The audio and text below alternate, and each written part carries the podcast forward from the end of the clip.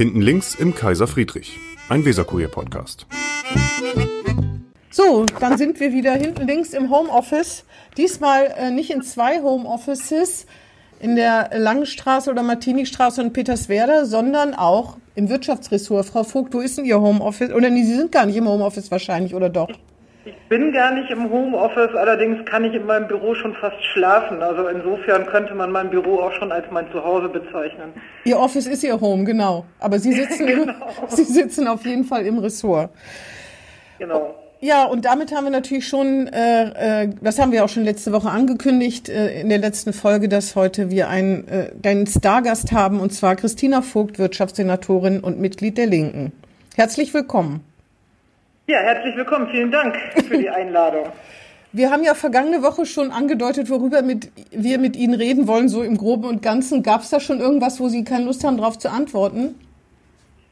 Ehrlich gesagt äh, haben Sie das wahrscheinlich mit meinem Pressesprecher abgesprochen und ich bin gerade so derartig viel in Videokonferenzen und Schalten und Telefonaten und Abarbeitung von Mails, dass ich jetzt ganz unvoreingenommen äh, in dieses Gespräch gehe. Ja, aber es ist viel schlimmer. Wir haben es im Podcast erzählt und Sie hören unseren Podcast nicht, müssen wir damit leider feststellen.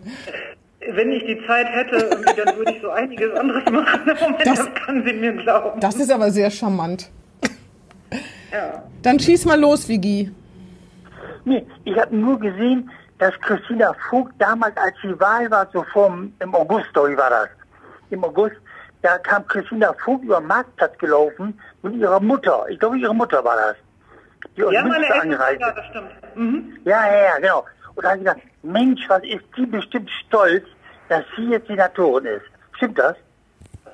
Ja, die waren sehr, sehr stolz. Äh, Im Moment sind sie natürlich auch ähm, ja, sehr, sehr frustriert, weil ich kaum noch Zeit habe und meine Eltern sind sehr alt und ähm, wir telefonieren regelmäßig, aber das ist natürlich gerade für alte Menschen im Moment eine sehr schwierige Situation.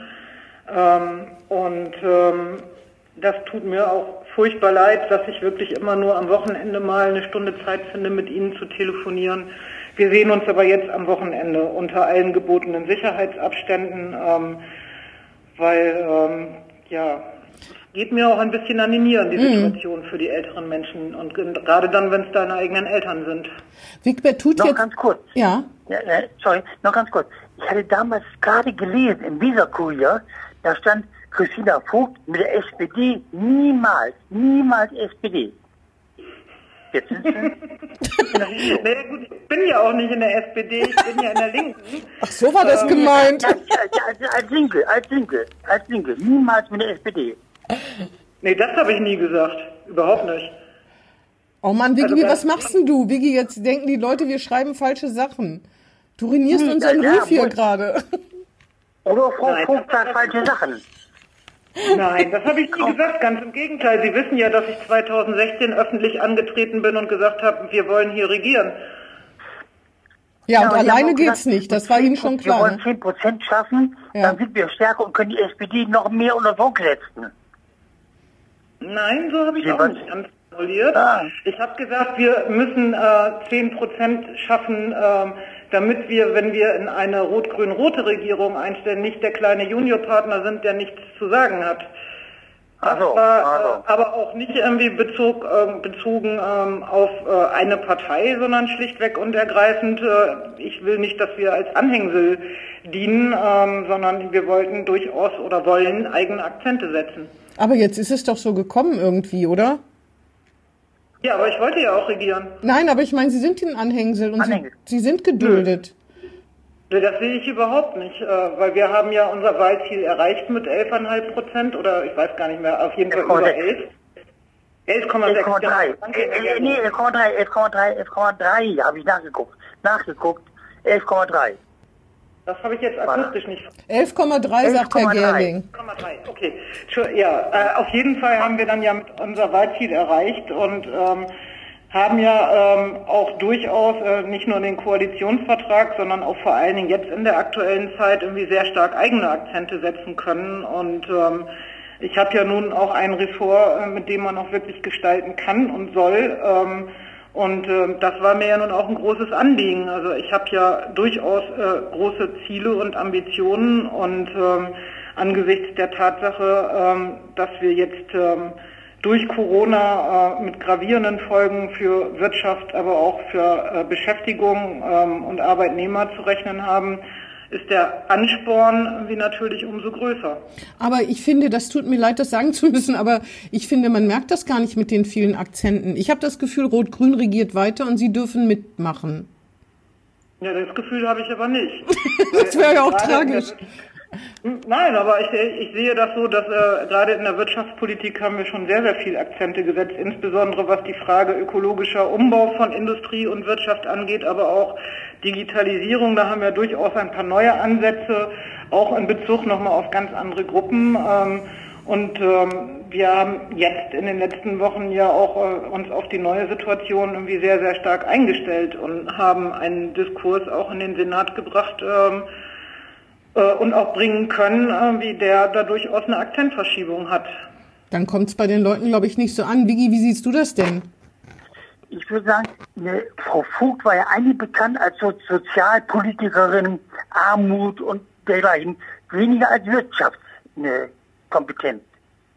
Aber das hängt doch beides zusammen. Außerdem habe ich in den letzten Jahren als Fraktionsvorsitzender den Schwerpunkt auf Wirtschaftspolitik gesetzt weil ich ja genau in einer Phase, in der wir uns befinden, und zwar ähm, auch ohne Corona, ähm, den Ansitz oder den, das, den Willen habe, dass wir den nächsten Strukturwandel in Bremen tatsächlich besser gestalten und ähm, dass wir nicht in eine Situation geraten, in der vor allen Dingen die geringer qualifizierten und damit die, die eher von Armut betroffenen, die Verlierer dieser Entwicklung sind. Das ist doch genau mein Ansatz. Mir, mir fällt übrigens auch gerade ein, wo Sie Akzente setzen, tatsächlich wird die Schuldenbremse gelöst. Zwar nicht so, wie Sie das ja. gewollt haben, aber das haben Sie hingekriegt. Ja, das haben nämlich wir hingekriegt. ich weiß. Das war jetzt, gesagt, ähm, ich schon, weiß.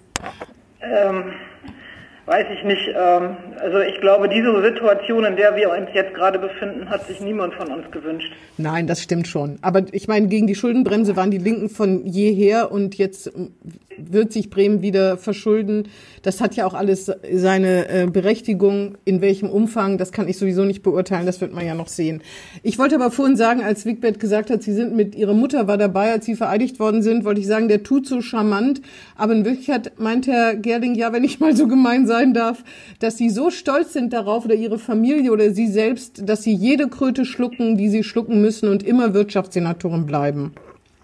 Nö, auf gar keinen Fall. Und da kennen Sie mich auch ganz gut genug, dass ich nicht irgendwelche Kröten schlucke. Ganz im Gegenteil. Also ganz im Gegenteil. Also das würde ich nie machen. Ähm, entweder ich setze mich mit Sachen durch oder ich setze mich nicht durch und äh, das werde ich dann noch immer wieder bewerten. Aber alle wissen auch, dass ich für die Sachen, für die ich eintrete, aus vollster Überzeugung eintrete und auch dafür kämpfe. Siehste, Wigbert? Ja, aber pass auf. Ich habe gelesen, dass Frau Vogt eine dolle Werder-Fanin ist. Ist richtig, ne? Ist richtig? Ja. Stimmt das? Genau. Ja. Und da geht ja gerade die Diskussion um den Werder. Wie geht der Profifußball weiter miteinander, mit sich und mit den Fans um? Was sagen Sie da denn zu? In welche Richtung? Wie geht der Profifußball? Als, Wer als Werder-Fan? Ja, als Werder-Fan und Kritik an Werder, an Profifußball. Ist ja beides da. Und beides in ihrer Person letztendlich. Das verstehe ich jetzt nicht so ganz. Ich bin leidenschaftlicher Werder-Fan. Ich hänge an SV Werder. Ich bin im Aufsichtsrat der Weserstadion GmbH im engen Austausch mit der Geschäftsführung, aber äh, natürlich immer, äh, immer, noch in der Ostkurve, weil äh, mein Herz irgendwie an der Ostkurve hängt. Ich bin ja auch irgendwie leidenschaftlicher Fußballfan. Ja, aber Sie dürfen ja nicht rein. Natürlich dürfen wir ja gar nicht rein. rein. Wir dürfen ja auch an andere Sachen nicht rein. Naja, klar, aber ist ja die, die Bundesliga verkauft sich ja, der Profifußball, die, die wollen ja Geisterspiele machen, ohne Fans, ohne Frau Vogt, ne, damit sie die Werbung verkaufen können. Also es geht Man, ja im ja. Endeffekt den Vereinen, also ich will jetzt mal nicht über DFL reden, wie gesagt, ich bin ja im engen Austausch auch mit der Werder-Geschäftsführung. Den Vereinen äh, geht es ja irgendwie darum, irgendwie, wie überleben sie diese Krise finanziell. Ob das jetzt absolut sinnvoll ist, ähm, dass äh, Geisterspiele irgendwie gemacht werden. Irgendwie, da habe ich meine Zweifel. Allerdings äh, kenne ich ja auch die finanziellen Szenarien. Ähm, Ich verstehe allerdings nicht, irgendwie, dass es da auch innerhalb der UEFA keine vernünftige Abstimmung gibt, weil kann ja auch irgendwie mit den Fernsehübertragungsrechten, äh, den Geldern, die damit zusammenhängen, also man kann ja auch mal mit den Fernsehsendern ins Gespräch gehen. Das ist ja kein deutsches Phänomen, das betrifft ja irgendwie den gesamten europäischen Fußball. Da verstehe ich die Funktionärsebene ehrlich gesagt überhaupt nicht, weil sie schieben die Vereine vor den Knoten, dass sie die finanziellen Verluste nachher irgendwie ertragen oder erleiden, irgendwie, wenn die äh, Ligen abgebrochen werden, anstatt dass die Verbände da mal ordentlich in Verhandlungen gehen. Das halte ich absolut nicht für nachvollziehbar. Irgendwie das ist äh, tut mir weh, mir tut es vor allen Dingen auch für Werder weh, weil ähm, wenn es so oder so ähm, ist das eine schwierige Situation. Wird die ähm, Liga abgebrochen, hat Werder wie viele andere Vereine, äh, übrigens nicht nur in der ersten Liga, irgendwie ein finanzielles Problem.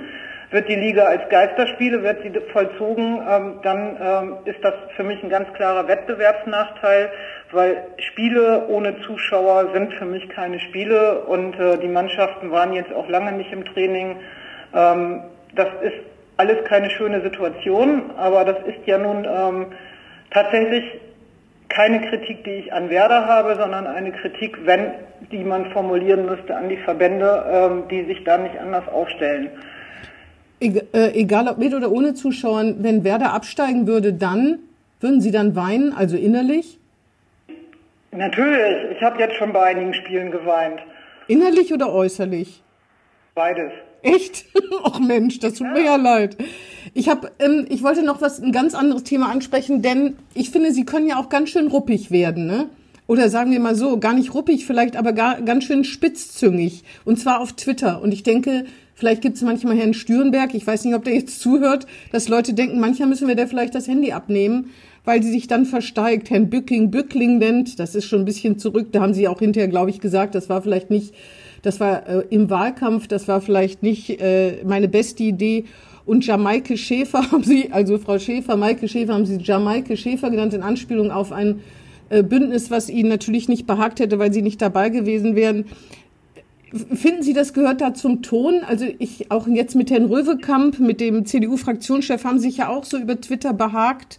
Stehen Sie dazu oder denken Sie manchmal, hm, als Senatorin könnte ich vielleicht ein bisschen diplomatischer? Ich weiß es nicht. Also ähm, das eine ist den ersten Tweet, also erstmal ist es dummerweise so, also ich habe ja äh, Facebook und Twitter. Auf Facebook habe ich bislang immer sehr viel diskutiert mit Leuten, die mit mir diskutieren wollen und habe auch eher versucht, Sachverhalte darzustellen. Aber Twitter funktioniert manchmal leider nur über die Überspitzung, mhm. weil ansonsten findet es keine Beachtung. Das mag man schön finden äh, oder auch nicht. Ähm, ich finde, selber habe ich damit sogar eher Probleme, aber es ist so, dass Twitter dummerweise irgendwie äh, zum normalen politischen Geschäft irgendwie dazugehört und dann muss man es auch nutzen. Hm. Ähm, ich glaube, die Situation im Wahlkampf, Wahlkampf ist von allen Seiten, Überspitzung gehört auch dazu. Ähm, bei Herrn Bücking habe ich mich ja auch hinterher entschuldigt. Ähm, das war wirklich nicht so die feine Art, irgendwie die Anspielung mit Jamaika und Jamaika. Die finde ich ist eine politische Zuspitzung in einem Wahlkampf. Äh, wo ja auch ganz klar, wie zumindest Teile der Grünen mit dem Jamaika-Bündnis geliebäugelt haben, durchaus zulässig. Ähm, was Sie jetzt sagen, irgendwie mit Herrn Röwekamp, ja, ähm, ich will ganz ehrlich sagen, ähm, manche Sachen haben mich in den letzten Wochen geärgert. Ähm, ja. Und ähm, das kann man so machen, muss man nicht. Ich kann Ihnen aber auch erzählen, wie mein letzter Disput mit ihm gelaufen ist und warum. Ähm, wir sind in einer Situation, wo Unternehmer, aber auch Beschäftigte ähm, zunehmend äh, zu Recht Angst haben und ganz am Anfang irgendwie waren sie teilweise sogar wirklich panisch. Und das kann ich alles verstehen, weil wir haben eine Situation, in der bestimmte Branchen praktisch ein Gewerbeausübungs- und Berufsverbot haben. Mhm. Und das sind Branchen, die oft keine Kredite kriegen bei den Banken, also Stichwort Gastronomie oder selbst wenn, äh, man kann ja ein Hotel kann ja die Betten, die jetzt nicht belegt sind, in der Zukunft nicht doppelt belegen. Das heißt, sie können ja auch vielleicht Kredite gar nicht tilgen.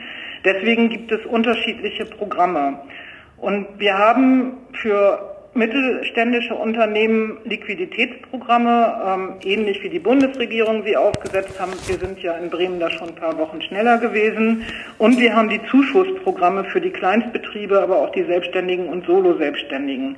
Und ich fand es sehr unfair in einer Situation, in der Unternehmen zu Recht Angst haben, zu suggerieren, dass die Zuschussprogramme, weil um die geht es, an den Landesmindestlohn gekoppelt sind. Das sind sie nicht, weil das auch rechtlich gar nicht geht und weil wir das auch bewusst nicht wollten. Das sollen ja Zuschüsse sein, damit diese kleinen Unternehmen tatsächlich die nächsten zwei, drei Monate oder jetzt ja noch anderthalb, wir verhandeln ja gerade nach mit dem Bund, überleben. Und wir haben ungefähr 11.000, 12.000 Anträge in den Zuschussprogrammen und der ist nicht an den Landesmindestlohn gekoppelt. Was aber an den Landesmindestlohn gekoppelt ist, weil es auch beihilferechtlich äh, so ist, das sind die Kreditprogramme, aber da reden wir von ganz anderen Größenordnungen. Das sind mittlere Unternehmen, die sind absolut solvent und zahlen weit mehr als ein Landesmindestlohn. Die zahlen nämlich Tarife in erster Linie oder höhere Gehälter und da haben wir ungefähr 50 Anträge. Und wenn man dann die 11.000 Anträge in das Verhältnis von 50 setzt, dann ist auch klar, worüber wir hier reden. Aber irgendwie so spitzfindig versuchen zu formulieren, dass jetzt zum Beispiel ein Gastronomiebetrieb, ich sag's mal, in der Neustadt irgendwie keinen Zuschuss kriegt, wenn er keinen Mindest, Mindestlohn, fand ich in dieser Situation wirklich brandgefährlich. Und ähm, aber das da ist auch Politik. Da Aber war ich enttäuscht, weil ich Herrn Röwekamp kenne, weil wir haben acht Jahre auch zusammengearbeitet. Wir haben ja auch zusammen Untersuchungsausschüsse eingesetzt. Und ich finde das in einer Situation, wo Unternehmen Angst haben, sowas zu suggerieren, ähm, ja, da muss ich sagen, da ist mir, ähm, das ist mir übel aufgestoßen und da war ich auch sehr emotional, sehr emotional und ich war auch sehr enttäuscht von Herrn Röwekamp. Ja, aber Herr Röwekamp ähm, muss auch Politik machen dürfen. Ich meine, im Moment hat die Opposition ja, sowieso schwer. Aussagen.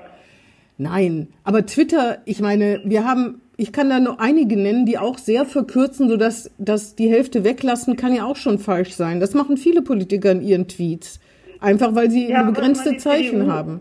Die CDU muss doch wissen, wie es gerade Unternehmen geht und dann irgendwie sowas in die Welt zu setzen, dass irgendwie dann vielleicht eben ein Gastronom denkt, Mensch, jetzt kriege ich kein Geld, weil wir irgendwie nicht den Landesmindestlohn, sondern nur den Bundesmindestlohn zahlen. Das ist doch hochgefährlich.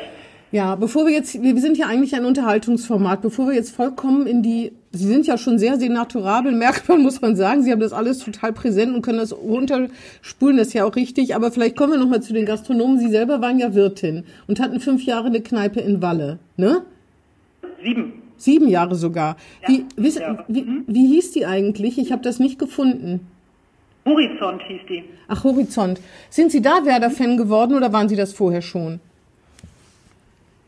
Bin ich, jetzt habe ich die akustisch nicht Sind verstanden. Sie da Werder-Fan geworden oder waren Sie das vorher schon? Nein, das war ich früher schon. Das war ich schon, bevor ich 1984 nach Bremen gezogen bin.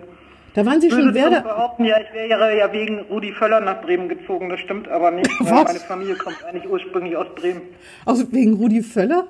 Wieso denn wegen Rudi Völler? Weil Sie den so schön... Ich, Rudi, ich war ein großer Rudi Völler-Fan. Da habe ich noch nicht in Bremen gewohnt. Ach, verstehe. Ja. ja. Das, das wusste ich gar nicht, dass Sie Rudi Völler-Fan waren. Ich wusste nur, dass Sie SV Werder-Fan waren. Jedenfalls waren Sie, äh, hatten Sie eine Kneipe. Was haben Sie da gelernt in diesen sieben Jahren? Das würde mich mal interessieren. Ähm, ja, was habe ich da gelernt? Irgendwie das eine ist, man muss, wenn man Wirtin ist, mit ganz unterschiedlichen Lebenssituationen ähm, sehr spontan und sehr angemessen umgehen. Also wir haben ganz, ganz viele, also ich war dann ja auch in der Theke allein, das war ja eine kleine Kneipe, zwar so mit bierbegleitenden Speisen, die wir vorgekocht hatten und Baguette, was man da so alleine auch machen kann. Ähm, Bierbegleitende Speisen, das Wort, das kannte ich noch gar nicht. Bierbegleitende Speisen, sowas wie Frikadellen wahrscheinlich, ne? Naja, sind auch eben halt so was wie überbackene Fladenbrote ah, zum ja. Beispiel, die hatten wir da. Bierbegleitende Speisen, ja.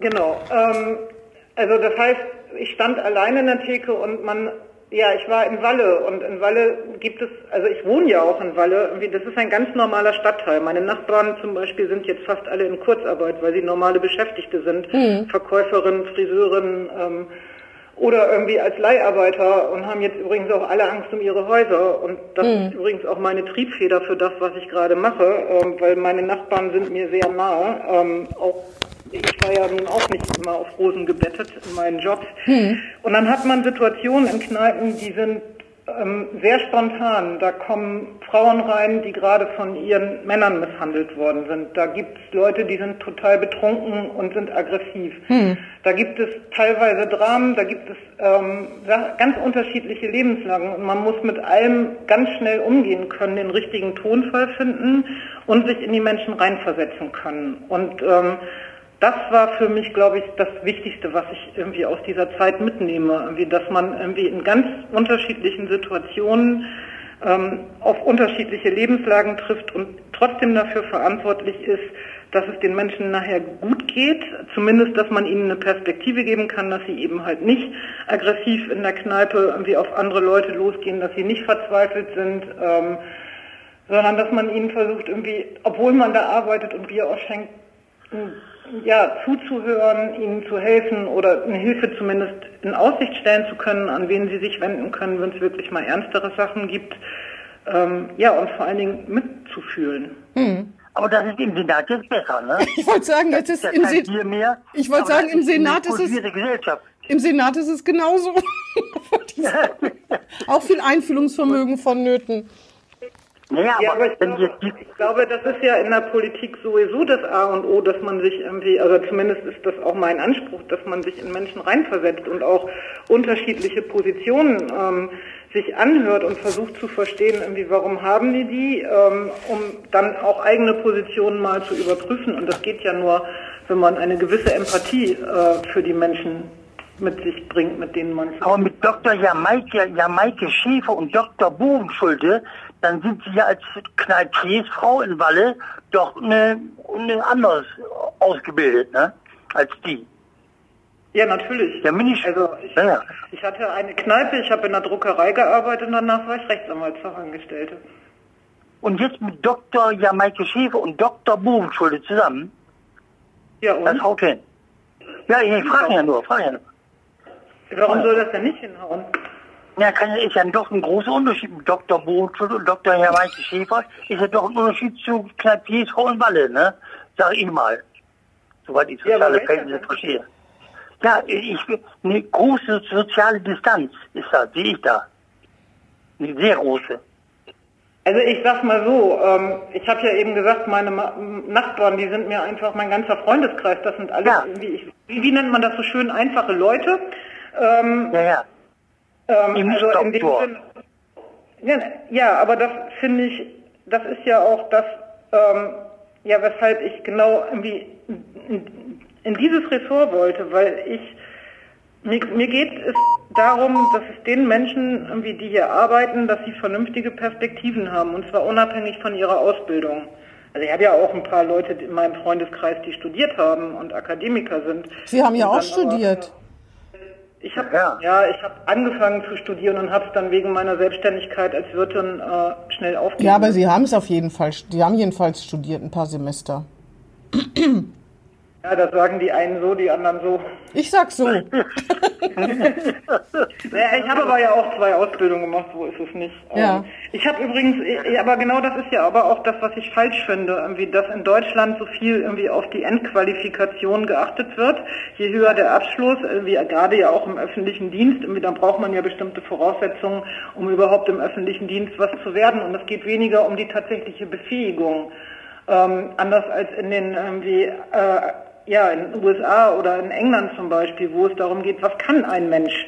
Und hier geht es ganz viel nach der formalen Qualifikation und das habe ich schon immer falsch gefunden. Nicht nur diese Trennung von Hand und Kopf, die unsinnig ist, ähm, sondern auch, ähm, dass in Deutschland die Menschen irgendwie weniger danach beurteilt werden, wozu sie wirklich fähig sind und was sie leisten können, sondern irgendwie, was haben sie mal als Ausbildung gemacht. Es gibt, es gibt Wollen Sie damit sagen, dass Dr. Schäfer und Dr. Bogenschulde vielleicht gar nicht so gut sind, wie man denkt? Nein, das wollte ich damit überhaupt nicht sagen. Überqualifiziert. das wollte ich damit überhaupt nicht sagen, sondern ich wollte damit sagen, ähm, dass ich ähm, dass, äh, das in Deutschland sehr, sehr schwierig finde, äh, dass ähm, immer von oben nach unten geguckt wird und teilweise auch mit so einer gewissen Verachtung. Also ich gebe mal so ein Beispiel, Rechtsanwaltsfachangestellte, da macht man eine Ausbildung und ich habe die verkürzt gemacht, weil ich eine Umschulung gemacht habe, aber ja erfolgreich mit 1, noch was bestanden, die entspricht der Grundausbildung ähm, des bürgerlichen Rechts im Studium. Und Rechtsanwaltsfachangestellte schreiben Klagen und die Chefs setzen dann zum Beispiel ihre Unterschrift drunter. Also natürlich nicht in allen Bereichen, aber es gibt viele Sachen, ähm, da macht man ganz viel irgendwie, ähm, was Volljuristen auch machen.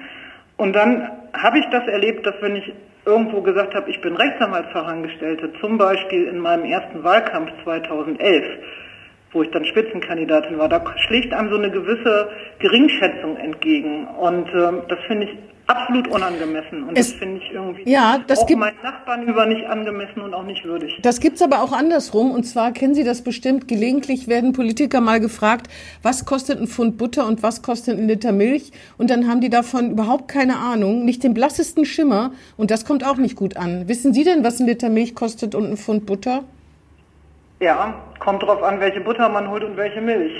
Ob Bio, Weide oder ähm, normal. Auf jeden Fall, das wird Politikern eben auch vorgehalten, dass sie so weit weg sind, weil irgendeine entweder Ehefrau, aber vielleicht die Haushälterin die Milch kauft und die das selber nicht machen oder nicht auf den Cent achten müssen. Ne? Also ehrlich gesagt, ich hab, ähm, lebe alleine, ich kaufe ein ähm, und unterhalte mich dann immer noch mit den Leuten, die mich während des Einkaufens einsprechen und ähm, versuche auch immer die Rede und Antwort zu stehen. Äh, ich habe mich darüber geärgert, dass ich nur Samstag einkaufen kann und seit Wochen kein Klopapier mehr habe. Das war das Einzige irgendwie, was ich mir mal besorgen lassen musste, ähm, weil ähm, am Samstag gibt es das eben halt bei Rewe in Walle nicht mehr. Ähm, ich habe ähm, mache auch alles selber und ähm, weiß ich nicht, was, was soll ich denn sagen? Irgendwie, ja klar, irgendwie vielleicht Nee, ich meine, das schätzen Leute auch an Politikern. Nicht nur, nicht, da geht's nicht nur um den Doktortitel, das wollte ich nur sagen. Aber andererseits so. muss man ja sagen, dass sie wahrscheinlich wirtschaftlich noch nie in so einer guten Position waren wie im Moment, oder? Weil Senatoren Naja, verdienen ja ganz gut. Ja, allerdings habe ich bislang auch immer nur noch 600, also ich habe nur 600 Euro Rente. Also von daher bin ich von meinen, den Sorgen meiner Nachbarn, die jetzt Angst haben, weil sie in Kurzarbeit sind und ihr kleines Häuschen, das sind so 60 Quadratmeter Häuschen, die sind nicht groß. Das ist aber deren Rente und meine ist es im Moment auch. Und ich kann das verstehe. total nachvollziehen, dass die jetzt Angst haben und äh, nicht mehr irgendwie, also dass die auch nicht mehr wissen, wie geht's weiter und wann können wir endlich wieder arbeiten, weil wir haben jetzt 20 Jahre lang irgendwie mit wenig Geld gearbeitet und das Haus ist unsere Rente. Und das ist ehrlich gesagt auch meine Altersversicherung, deswegen kann ich verstehen, wenn meine Nachbarn teilweise bei mir abends klingeln und verzweifelt sind. Ja, ich wollte eigentlich. Ja, ja, Also, das verstehe ich. Ich nehme Ihnen das auch ab. Ich wollte nur darauf hinaus, dass wenn man Senatorin geworden ist, dass man zu so einem Gehalt, was ja, ich gönne Ihnen das, ich weiß, dass Sie wahnsinnig viel dafür arbeiten. Ich meine, nur so ein Gehalt kriegt man so schnell nicht, ne? Das ist schon, ja, wahrscheinlich das äh, beste Gehalt, was Sie je hatten, oder nicht? Ja, das ist ja identisch mit dem Fraktionsvorsitzendengehalt, aber da habe ich ganz viel. Äh, Ach ja, stimmt, genau. Ähm, da da habe ich aber auch ähm, ganz viel irgendwie als Fraktionsvorsitzende auch noch von mit finanziert irgendwie, äh, weil wir ja ähm, dann doch nicht so eine Partei sind, die so viel Einnahmen hat und keine Spenden. Ähm, Sie müssen schon einiges abgeben. Ja, genau. Noch. Ja, aber ja. das ist aber auch überhaupt, das finde ich völlig in Ordnung übrigens, ähm, weil ich habe ja nur der Partei zu verdanken, dass ich in solchen Ämtern bin. Und dass man da viel zurückgibt, finde ich völlig okay. Das kennen Und wir so gar Sie nicht. haben recht. Äh, das ist, ähm, das ist äh, für meine Nachbarn ein großer Unterschied. Irgendwie, die könnten jetzt nicht einfach sagen, irgendwie, oh, jetzt irgendwie bin ich Senatorin oder Senator und habe irgendwie dieses Gehalt. Man darf aber auch nicht vergessen, es ist ein Amt auf Zeit. Hm. Ähm, und wenn ich zum Beispiel jetzt aufhöre, weil ich zum Beispiel nicht wiedergewählt werde, ähm, dann bin ich erstmal ohne Job und habe nicht studiert und bin dann 58 und dann muss ich auch überlegen, was ich mache. Und da muss ich Ihnen ganz ehrlich sagen, im Zweifelsfall würde ich auch putzen gehen. Hauptsache, ich bin von nichts und niemandem abhängig. Gibt es die Kneipe eigentlich noch in, in Walle? Die Kneipe? Gibt sie noch? Ähm, nein, die gibt es nicht mehr. Die mussten wir verkaufen und dann ist das ganze Haus mitverkauft worden und dann gab es wohl zwei, drei Nachfolger. Inzwischen ist das eine, äh, zu, also ist die, die Kneipe, das Ladenlokal umgebaut worden zu einer Wohnung. Und vorhin, da habe ich Sie richtig verstanden, das ging so ein bisschen, als Sie über eine, die Anwaltstätigkeit äh, eine, eine, redeten, dann ging es auch ein bisschen gegen Röbekamp, der ist ja Anwalt, ne? Und der macht ein paar Schnicks, der macht nur seine Unterschrift drunter und kassiert natürlich ab. Nein, nein, das. Röbekamp. Ich habe bei Herrn Rübekamp gearbeitet. Mensch. Anwalt. Der, der, der ist ja Anwalt, der ist ja Anwalt. Nein, ich habe auch nicht gesagt, dass Anwälte nur die Unterschrift drunter setzen, Ach aber so. es gibt eben halt Bereiche, irgendwie, wo die Rechtsanwaltsfachangestellten selber Klagen schreiben und dann der Anwalt die Unterschrift drunter setzt. Und ich finde, dass ähm, das öffentliche Ansehen von Rechtsanwaltsfachangestellten, das geht so eher in die Richtung, ach, das ist ja nur eine Tippse in Anführungsstrichen. Und das fand ich eine große Geringschätzung, weil das doch eine sehr qualifizierte Ausbildung ist. Ich habe sehr das nur so verstanden, als, wäre das gegen. Nein, Dieses bisschen mit, aber- Wigbert. Weil- weil- Nein, weil- dem habe ich nun wirklich gar nicht gedacht. Sorry. ich aber sofort. Ich habe hab auch an Röwekamp irgendwie, denke ich, an Herrn Röwekamp denke ich dann eher als Fraktionsvorsitzenden, weil mit dem habe Ja. ich ja nun acht Jahre lang zusammen in der Bürgerschaft gesessen. Ich dachte, Sie wollten sagen, an Herrn Röwekamp denke ich nicht Tag und Nacht.